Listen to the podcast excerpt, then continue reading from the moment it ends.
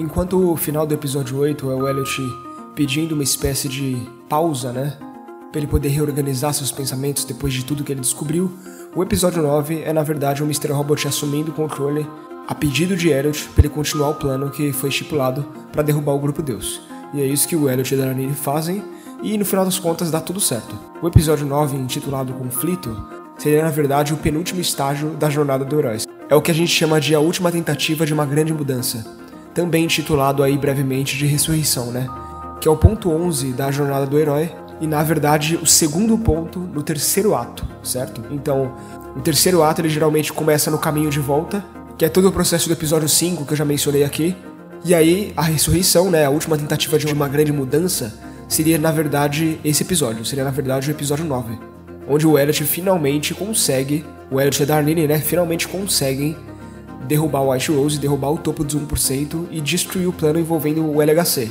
Pelo menos até então, né? Ou pelo menos dificultar o plano dele. A gente sabe que o White Rose ainda vai tentar o plano de alguma forma, mas o Elliot certamente conseguiu dificultar as coisas para ele. Então, depois desse episódio, tudo que resta agora é o retorno com Elixir, né, o, o domínio do problema final, que é na verdade a moral da história. Né? Então, a série ela meio que finaliza, entre aspas, é, o conflito envolvendo o Elliot e o White Rose, e na verdade engata o seu final já pro, pra moral da história e claro para as descobertas que vem com isso, as descobertas da terceira personalidade e é justamente isso que a gente vê nesse episódio 9, né? Um, um, uma introdução, na verdade, ao que seria a mente do Elliot quando o Mr. Robot entra na sala que é a mente dele, a sala da E-Corp, aquela mesma sala onde o Tyrell oferece o um emprego para ele. E na cabeça do Elliot, essa sala é como se fosse sala de controle mesmo, onde as personalidades onde os avatares da mente do Elliot discutem sobre o que é melhor para ele. Então é com tudo isso em mente que a gente parte para o episódio 9. O episódio 9 começa justamente, como eu disse, com o Mr. Robot entrando na sala de reunião, onde está a mãe do Elliot e o jovem Elliot, certo? O Mr. Robot finalmente se senta na cadeira e a gente descobre que o lugar vazio é na verdade da tal terceira personalidade, que na verdade seria o verdadeiro Elliot. Uma coisa bastante interessante a se observar nesse episódio, especialmente na conversa que eles têm, é justamente que esses avatares, e eu digo avatares porque eu não considero é, a mãe do Elliot e o jovem Elliot como personalidade, certo? É importante lembrar disso aí. Eu acho que eles são uma espécie de avatares no, na Matrix. Eles são como personagens que, que fazem parte do ambiente, certo? A mesma coisa se você vai jogar um jogo, você vai jogar GTA, por exemplo, e você vê uma velhinha andando pela rua. Ela não é um personagem que você está jogando online. Ela é simplesmente um avatar, certo? Ela é um avatar que serve com propósito no ambiente daquela sinalização daquele local. Eu vejo a mãe do Elliot e o jovem Elliot justamente como avatares, justamente como ambientes da mente dele. Eu não vejo eles como personalidades. Entende? Eles estão ali porque eles são avatares da construção da personalidade do Elliot. Mas não necessariamente eles são uma personalidade. Tanto que nenhum deles assume o controle, somente o Mr. Robot. O que nos diz que somente ele, o Mr. Robot, é a personalidade do Elliot. Agora o que a gente sabe é que na verdade todos eles nessa sala estão esperando alguém chegar. Que na verdade é o outro, né? O tal outro Elliot. E o Mr. Robot diz logo para eles que isso não vai acontecer hoje, que infelizmente o Elliot não está no estado mental dele e que isso não vai acontecer. O jovem Elliot diz que o certo seria eles contarem pro Elliot tudo, sobre tudo, sabe lá Deus o que isso significa, mas tem algo nessa história que o Elliot não sabe e obviamente a gente também não. A gente também percebe que na verdade, todo esse lance de esquema de hack, esse tipo de coisa envolvendo o Five Nine e tudo isso que veio como consequência de onde a gente está agora, certo? Isso, na verdade, é algo que a mãe do Elliot diz aí que o Mr. Robot levou isso longe demais. Que na verdade ele deixou o Elliot muito focado nisso aí. O Mr. Robot disse que não sabia que isso ia acontecer. E ela pega e fala: Não, é mentira, você sabia que isso ia acontecer. Você conhece bem a mente dele. Porque você é ele certo? É meio que isso que ela quer dizer. E aí ele meio pega e admite, ele, não, eu sabia que aconteceu, vacilei e tal. E aí você vê o Mr. Robot, ele meio que existe na verdade uma razão para eles terem criado o hack e pro para na verdade o Mr. Robot incentivar o Elliot, uma razão que não necessariamente inclui só a motivação do pai dele ou a motivação é, envolvendo o, o, o, topo dos 1%.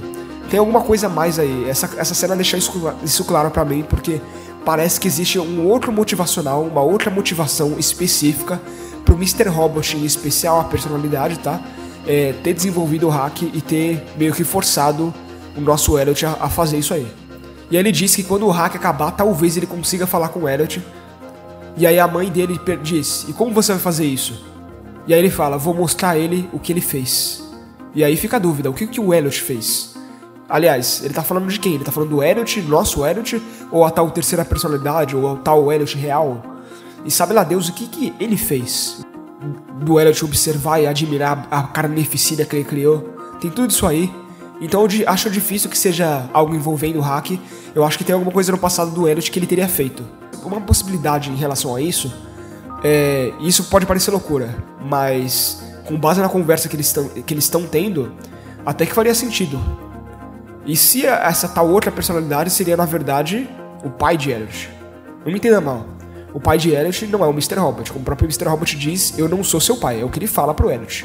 Mas na cabeça do Elliot a gente tem a mãe dele e a gente tem ele mesmo. Só que a gente não tem o pai dele. Certo? Você pode argumentar que a razão de a gente não ter o pai dele é que o Mr. Robot já supre esse papel de, de pai protetor. Certo? O que faria sentido. Mas toda mente é, ela tem um aspecto positivo e negativo. Talvez o aspecto negativo seja na verdade o pai dele. Talvez o pai dele, como uma figura de trauma, o, o, o Edward Alderson real, exista na mente do Elliot. Então, quando o Mr. Robot diz eu vou mostrar a ele o que ele fez, ele estaria se referindo a uma personalidade do Edward Alderson que, do, do qual o Mr. Robot teria que lembrar das atrocidades que ele cometeu contra o próprio Elliot, entende? Eu sei que parece confuso isso aí, mas é uma possibilidade. Eu sei que parece. É uma possibilidade, na verdade, bastante falha por uma dezena de razões, mas ela também faz sentido por uma dezena de outras razões. Ainda assim, o meu chute é que, na verdade, a terceira, a tal terceira personalidade, ou tal verdadeiro Elliot, é na verdade né, uma fusão entre o Elliot e o Mr. Robot, uma fusão entre todos esses que estão sentados na sala, que na verdade seria o, o Elliot real. O Elliot, na verdade, que existia antes dos abusos que foi criado. Então a teoria que eu quero apresentar é a seguinte: o Elliot que a gente vê na série desde o início não é real. Eu digo não é real no sentido, não no sentido que você imagina de ele, ele ser igual um Mr. Robot, vai. Mr. Robot não é real, apesar dele né, ele poder causar por, por aí, ele poder assumir o controle. Eu não digo que o, que o Elliot, nosso Elliot, não é real, eu digo que ele não é o primeiro Elliot, entende? A razão de você ter, ter ideias de que, de que desde que a série iniciou ele já não conhecia nada sobre si mesmo, ele não sabe sobre o passado, ele não lembrava da irmã dele, são todas ideias que nos dizem que de alguma forma a mente dele foi passou por uma espécie de reboot. Mas eu não diria que ele passou por uma espécie de reboot agora quando a série começou, vai, quando ele criou o amigo imaginário.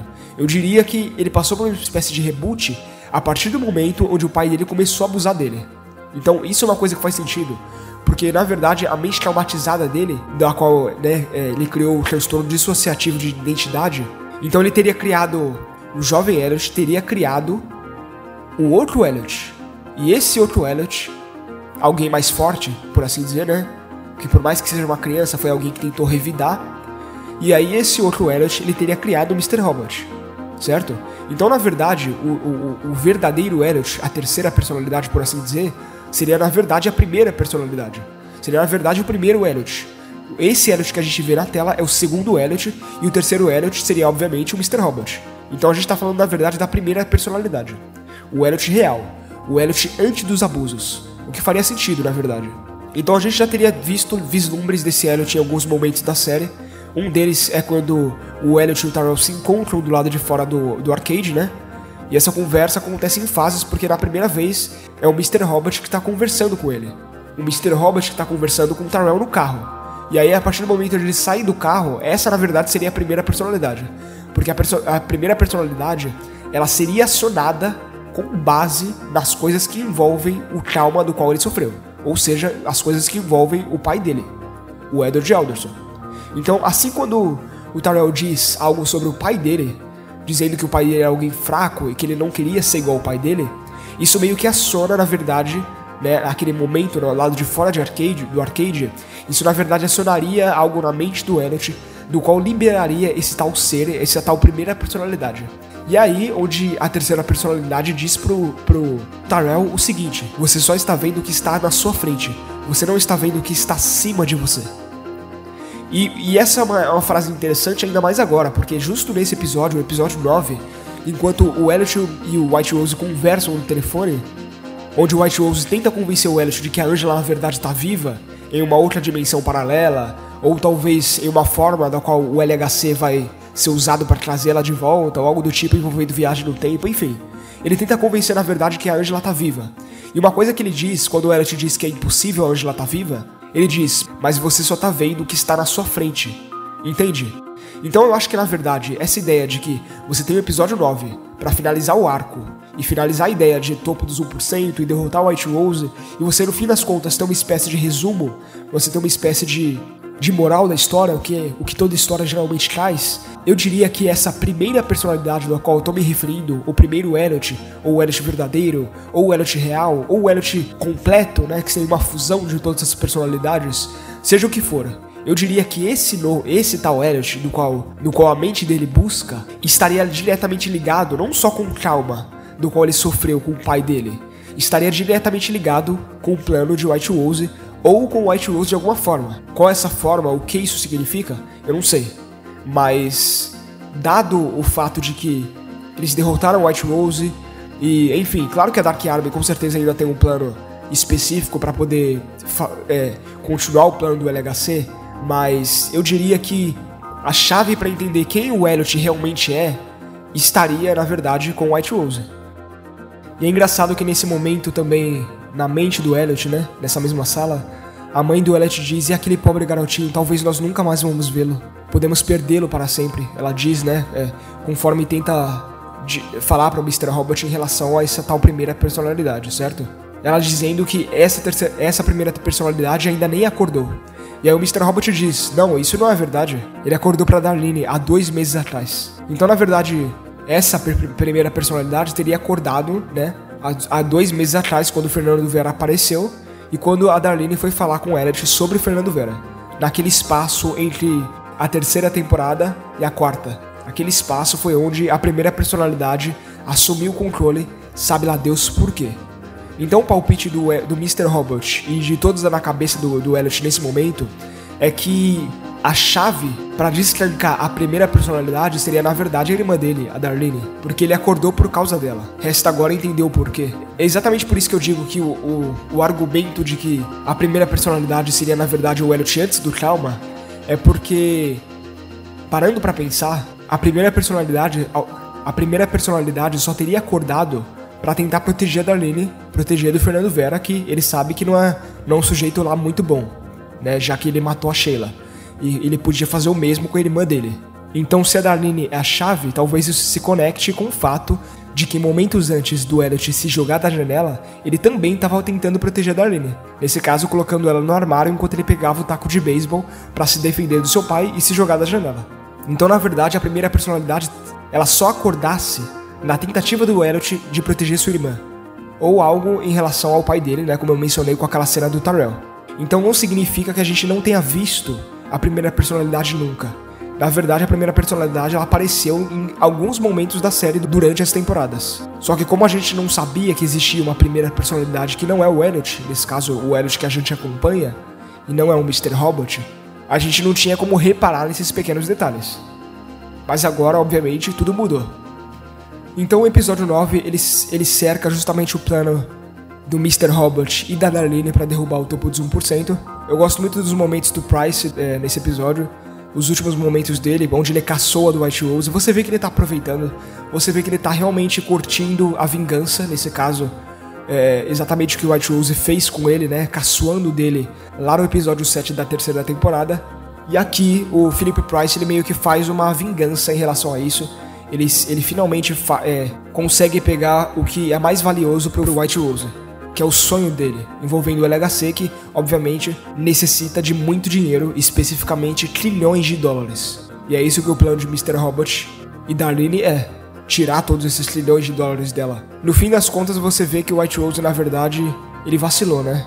Como a própria assistente dele diz, né? Ele ficou vacilando muito, deixando ela de fazer o que ele quisesse, e no fim das contas ele foi enganado por causa disso. Tanto que a própria assistente dele já sabe que vai acontecer já sabe que vai dar merda, e ela pega e abandona o White Rose justo naquele momento.